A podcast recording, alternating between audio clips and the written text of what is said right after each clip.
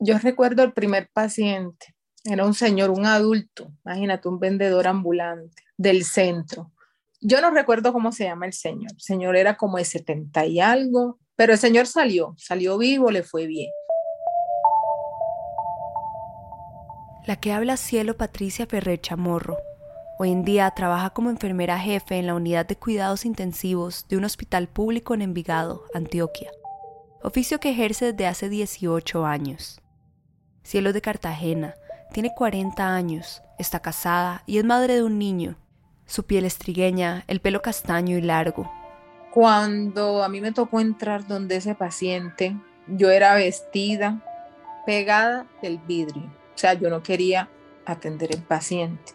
No quería tomar, o sea, me tocaba era como tomarle las muestras, cosas básicas.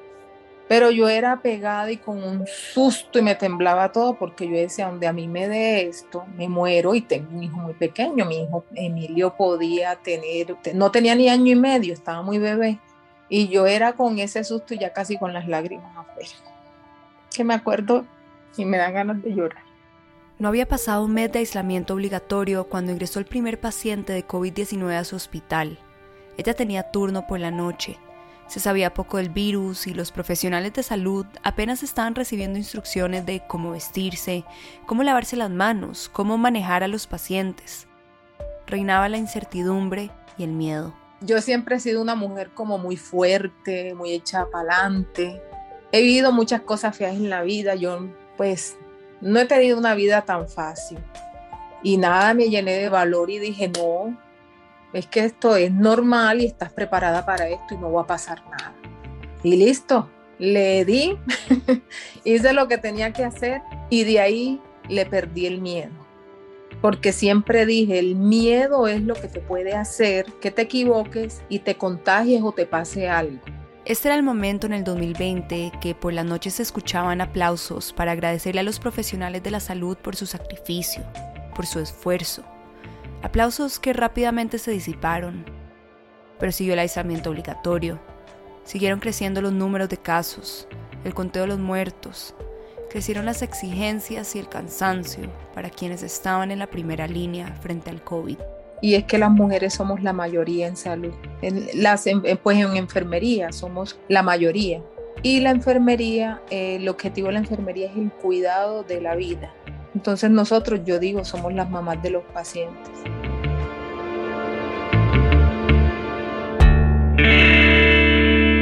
Según una encuesta del DAN en el 2020, el 65% de los profesionales en el sector salud son mujeres, mujeres que desde siempre han tenido que hacer malabares entre atender a pacientes y su vida privada, una vida que por lo general también implica cuidar de otros. Y todo esto se empeoró con el virus del COVID-19. Antes de la pandemia, Colombia ya era de los países más desiguales del mundo, la pobreza está feminizada y no es secreto que la mayoría de mujeres trabajan dobles o triples jornadas no remuneradas. El virus vino y empeoró todo. Y para aquellas que trabajan en la salud, lo han tenido que enfrentar contra todo pronóstico.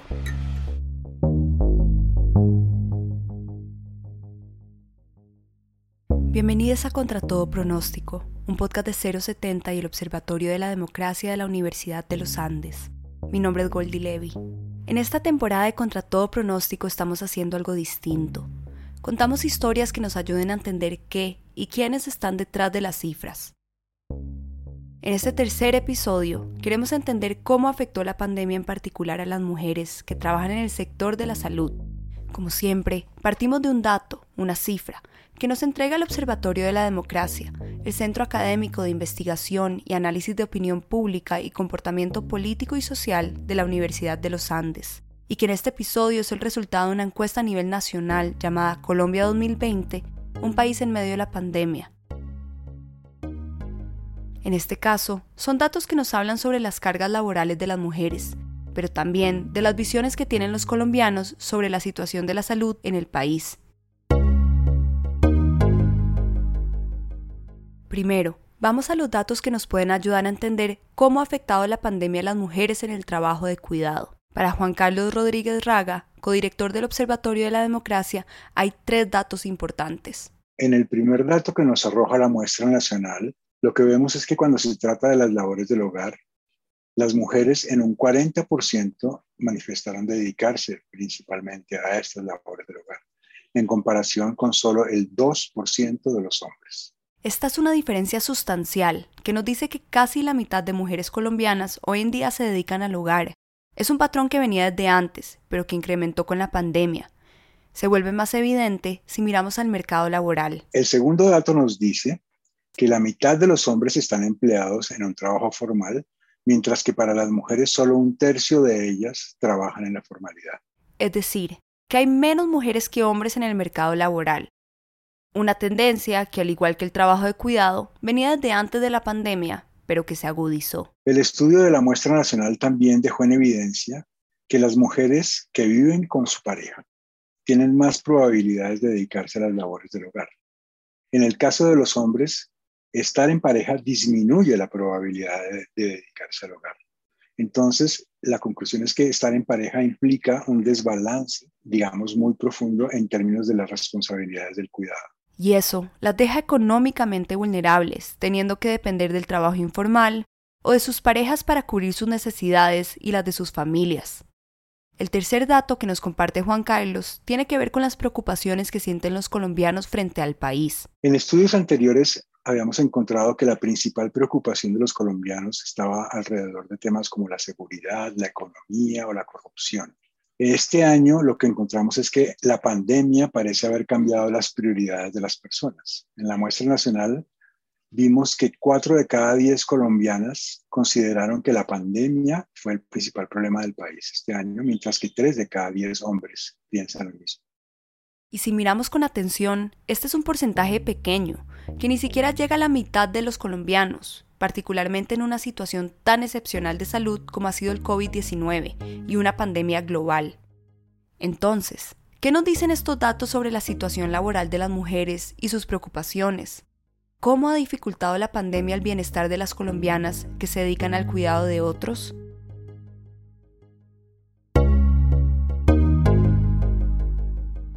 Volvamos a Cielo, la enfermera que escuchamos al inicio. Cielo dice que para ella, su trabajo es como ser la mamá de los pacientes. Implica una labor emocional, sin importar quién esté en esa cama de hospital.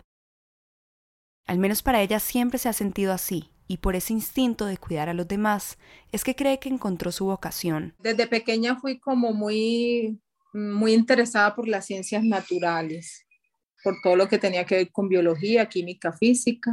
Y aparte de eso me gustaba mucho cuidar. Es más, de jovencita era como la que siempre, si alguna herida, siempre fui como muy pendiente de eso y porque tuve eh, una abuela que era de campo, pero ella era más como cuidando los animales, entonces me enseñó eso, pero yo me daba más como por, no tanto por los animales, sino por ya por las personas.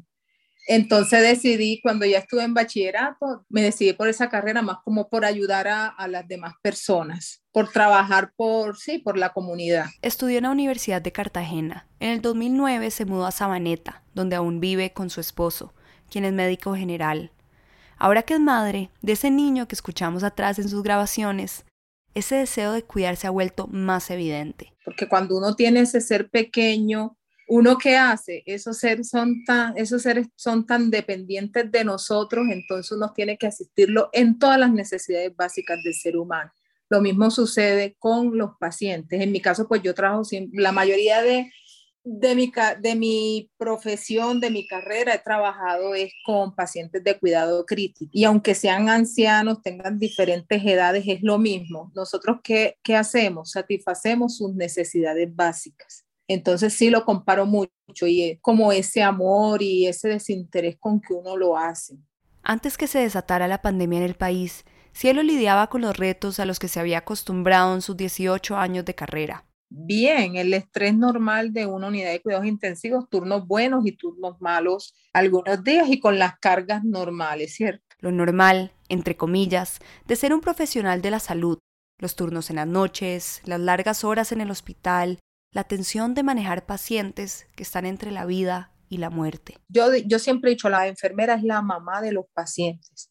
Entonces, uno le toma las muestras, les da mucho ánimo y después ver un paciente intubado y que a la final fallece, eso es súper doloroso para nosotros. No deberíamos, ¿cierto? Deberíamos ya estar acostumbrados, pero uno también tiene su corazón. Antes de que llegaran los primeros pacientes infectados, Cielo cuenta que los mandaron a descansar. Les dieron más días de espacio entre turnos y por un momento disfrutó estar en casa.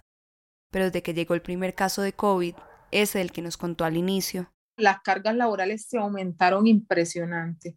Fue horroroso, es que yo me acuerdo todavía, a mí me da de todo. Yo me enfermé, me dio migraña, porque esas dos unidades ya eran pacientes de UCI y no UCI cualquiera, era una cosa que estábamos empezando a manejar, que no estábamos acostumbrados, que tuvieron que enseñarnos hasta poner eh, los implementos de, de protección personal. Los turnos se hicieron más largos, el número de enfermeras por pacientes disminuyó y la presión aumentó. Ver a los pacientes embalados, ver esa, esa parte que hay detrás de ese paciente, que es la familia, ese dolor, eso es horrible. Ver familias enteras, ver papás que se van y dejan a sus hijos, ver hijos adolescentes llorándole a la mamá en el oído de que no se les muera, eso parte el corazón.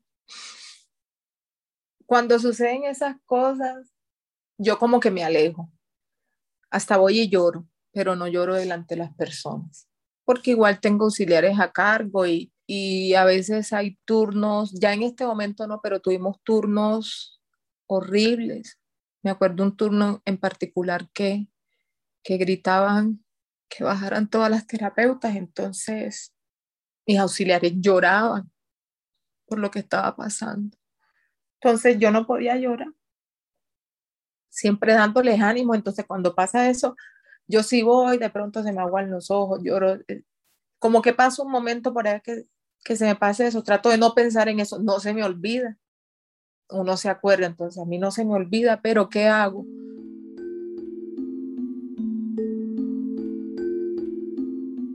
Estas presiones se volvieron el pan de cada día para Cielo y por supuesto para tantas profesionales de la salud como ella que vieron a diario los casos de COVID-19 aumentar. Además, en hospitales que no estaban preparados para lidiar con una pandemia, que no tenían la infraestructura, ni los respiradores, ni las camas de UCI, en los peores casos ni siquiera tapabocas, y en un momento donde la vacuna aún parecía un futuro lejano. Y esta situación tan crítica enlaza con otros dos datos que el Observatorio de la Democracia encontró en la muestra nacional del 2020. Un dato que nos llamó la atención es que casi el 59% de las personas, hombres y mujeres, creen que es muy probable o algo probable que reciban una atención médica adecuada en el caso de contagiarse de COVID-19. Y eso es raro porque contrasta con la baja satisfacción que tienen los colombianos en general con los servicios de salud, que apenas llega al 36%. Para Cielo, la noción que tienen 6 de cada 10 colombianos de que van a recibir buena atención en salud tiene sentido. Pero en cuanto a la insatisfacción, ella cree que... Cuando las personas van a los servicios de salud, consultan a una urgencia, porque primero pues para ingresar cuando la persona está contagiada es urgencia donde se le brinda como la atención inicial o se le hace la clasificación. De pronto en este momento como, bueno, ya en este momento no creo tanto porque la verdad es que la cosa ha bajado, pero hace un tiempo de pronto la insatisfacción era porque eh, las urgencias estaban llenas, atiborradas, atiborradas de pacientes no se atendía el que quería primero, sino el que necesitaba la atención ya. Y la verdad es que no habían suficientes camas, se estaba escogiendo entre quién iba a subir a una cama. Y el peso pesado de esa insatisfacción recae, principalmente, sobre profesionales de salud como las enfermeras, aquellas que deben lidiar día a día con los pacientes, con sus familias y con todas esas emociones que nos atraviesan frente a la enfermedad, la sanación y la muerte. Eso en el hospital, en el trabajo de cielo. Y encima de todo esto, sumamos el regreso diario a casa, con las labores que eso implica para la mayoría de mujeres. Como nos demostraron los datos del Observatorio de la Democracia, deben dedicarse al trabajo de cuidado y los quehaceres del hogar. Para Cielo, era llegar a atender a su hijo. Ya Emilio tiene dos años, ocho meses. Yo lo amamanté hasta los dos años, tres meses. Cuando inició la pandemia, su bebé tenía alrededor de un año, y ella, como nos ha contado, siempre ha estado entregada al cuidado de los demás. Me gusta mm, como proporcionarle todo lo que mi hijo necesita, que es básico en cuanto a, su aseo, alimentación, eh, atenderlo, ¿cierto? Atenderlo con ese amor y con ese desinterés, sin recibir nada a cambio.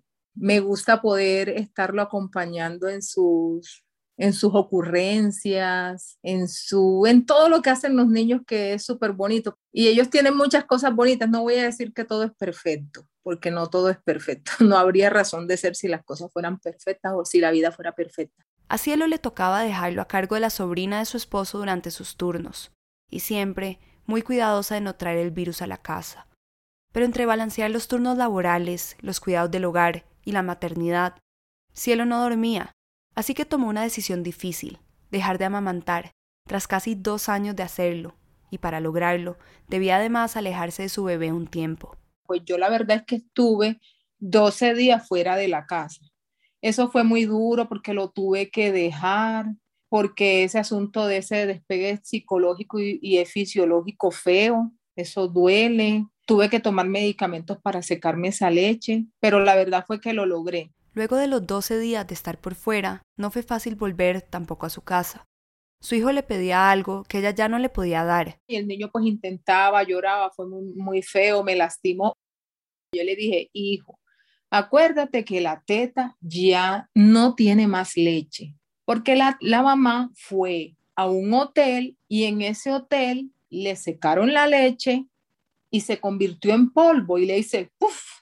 Y solo así, tras sacrificar una de las formas que ella elegía para cuidar a su hijo, Cielo pudo encontrar algo de descanso. Yo vine a dormir cuando ya lo dejé de amamantar a él. Entonces yo estoy durmiendo hace por ahí cinco meses.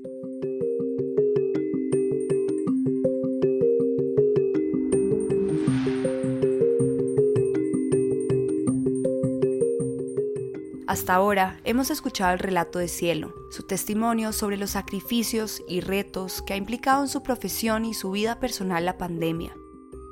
Pero sabemos que la experiencia de esta enfermera no ha sido única y por lo contrario, que la pandemia ha tenido efectos que han repercutido en la mayoría de los profesionales de la salud. Y esa mayoría, como mencionamos al inicio, son mujeres, 65% para ser exactas.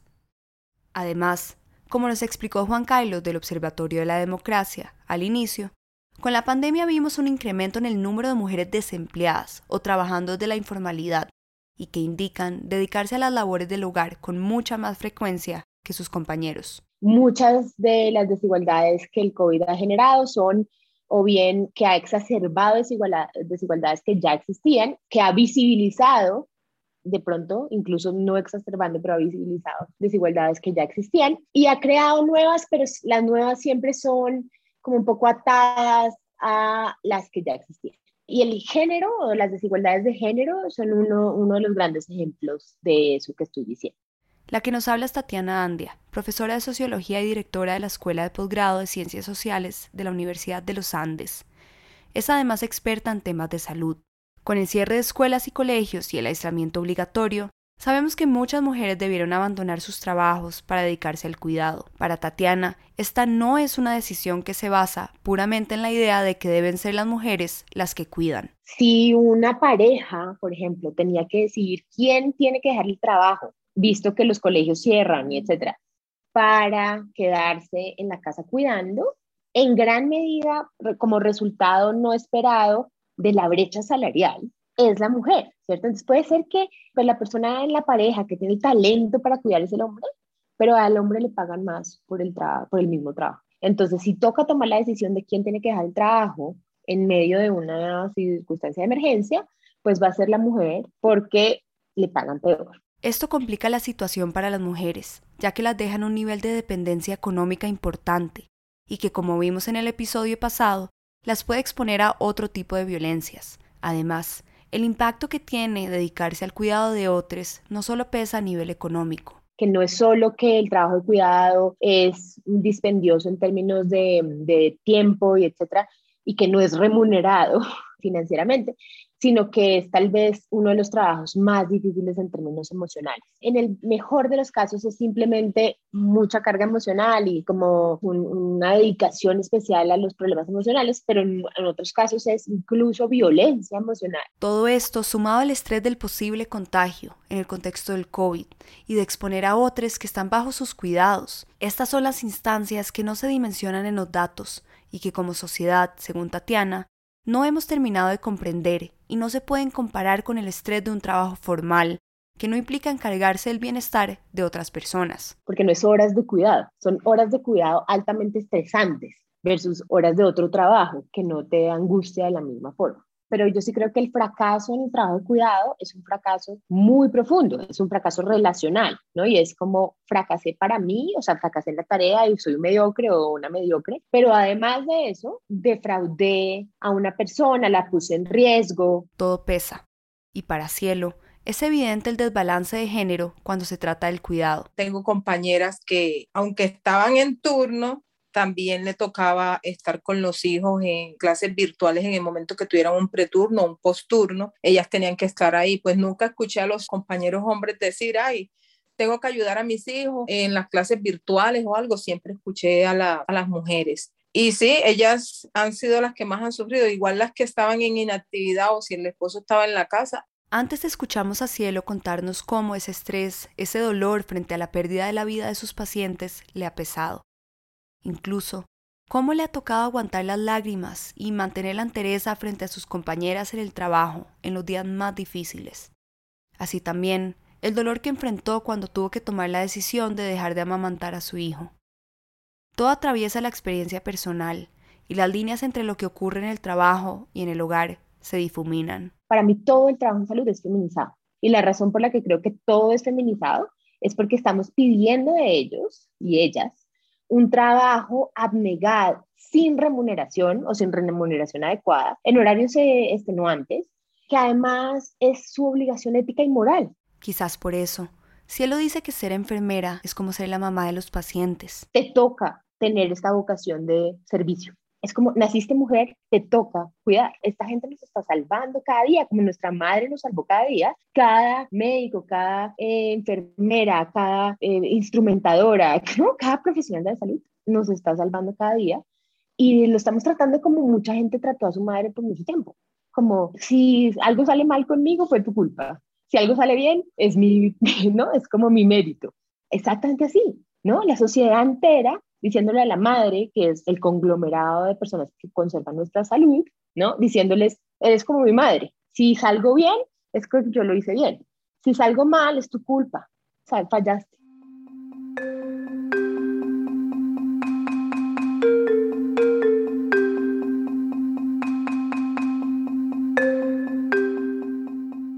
Con esto en mente, regresemos a uno de los datos que escuchamos anteriormente, para cuatro de diez colombianas, la mayor preocupación era la salud.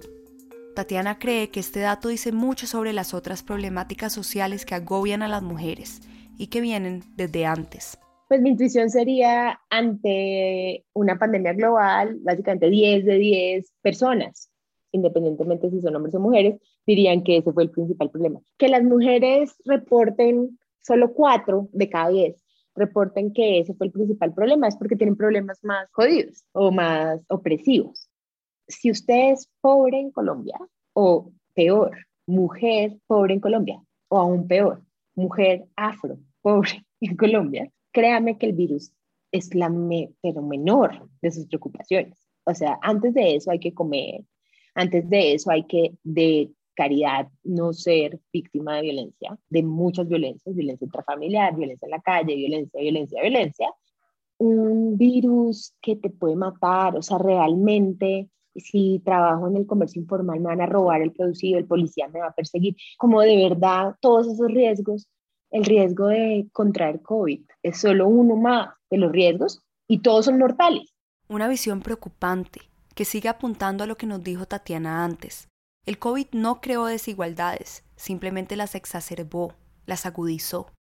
Y esto para Cielo tiene que ver justamente con que como país no teníamos las herramientas para manejar la pandemia. O sea, nosotros no estamos preparados para una cosa de esto. Donde nosotros nos hubiese pasado lo que pasó en Italia, bueno, allá murieron muchas personas porque también la población es muy adulta, pero donde ese virus llega primero acá a Colombia, eso hubiese sido una tragedia más grande de lo que es hoy en día, porque nosotros no estamos preparados. No estábamos preparados en ningún nivel, ni social ni económico. Pero aún así, para algunos colombianos la percepción es distinta. Como les contamos antes, el Observatorio de la Democracia encontró que 6 de cada 10 colombianos dice que creía probable tener una buena atención médica en caso de contagiarse, pero solo 3 de cada 10 colombianos dicen estar satisfechos con los servicios de salud. Lo que vemos es que la mayoría de los colombianos están confiados de que van a recibir una buena atención médica. Esto cambia obviamente entre diferentes grupos poblacionales. Los colombianos y colombianas más afluentes, los que viven en Bogotá, son los que están más seguros de que recibirían una buena atención médica. Esa diferencia de clases sociales y la atención en salud puede ser una de las pistas hacia los bajos niveles de satisfacción y trae consigo la larga historia de desigualdad que ha reinado en Colombia. Tatiana explica. La mayor parte del territorio nacional disperso no tiene un hospital de segundo nivel o un hospital de tercer nivel. Toca trasladar a los pacientes a un hospital de segundo o tercer nivel en la, no sé, en la ciudad intermedia o grande más cercana. Entonces es muy sensible a la locación. Si uno está en Bogotá, Medellín o Cali o Barranquilla, su percepción de, su percepción y la realidad de su acceso a la salud pues es totalmente distinta si uno está en Bichada o está en Guaviare o en Guainía. Para Cielo, esto apela a una reflexión que le ha dejado la pandemia, con todo lo que ya ha visto este último año en su trabajo y lo que conoce. Porque para esta enfermera, el problema más grande no es la salud, es la corrupción. Donde fuéramos un país más fuerte, que no tuviéramos tanta corrupción, de pronto el servicio de salud hubiese podido estar un poquito eh, más adaptado a lo que iba a suceder. Por lo menos yo lo digo, acá eh, de donde yo vengo, de la costa, allá sí que es, es fatal. Yo allá ni sé cómo habrán hecho. Nosotros los colombianos estamos acostumbrados a vivir mal. Entonces nos acostumbramos como todo. Nos acostumbramos a pasarla mal y ya como que estamos acostumbrados a todo, todo lo malo que ha pasado con estos pacientes.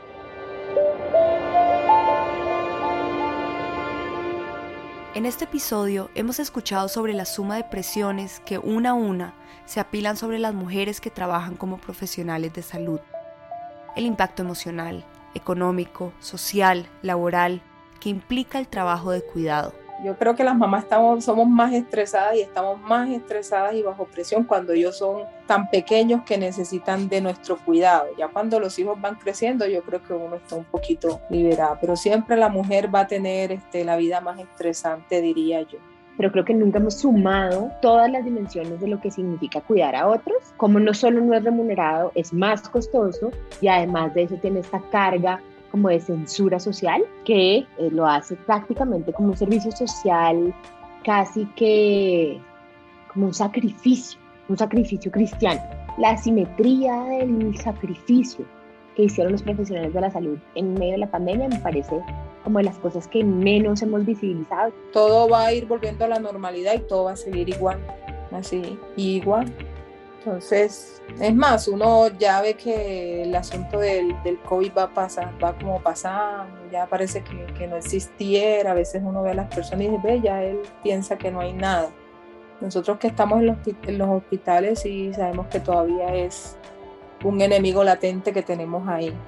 Pero yo sí creo que, que todo va a volver a la normalidad y no, no creo que vayan a haber cambios.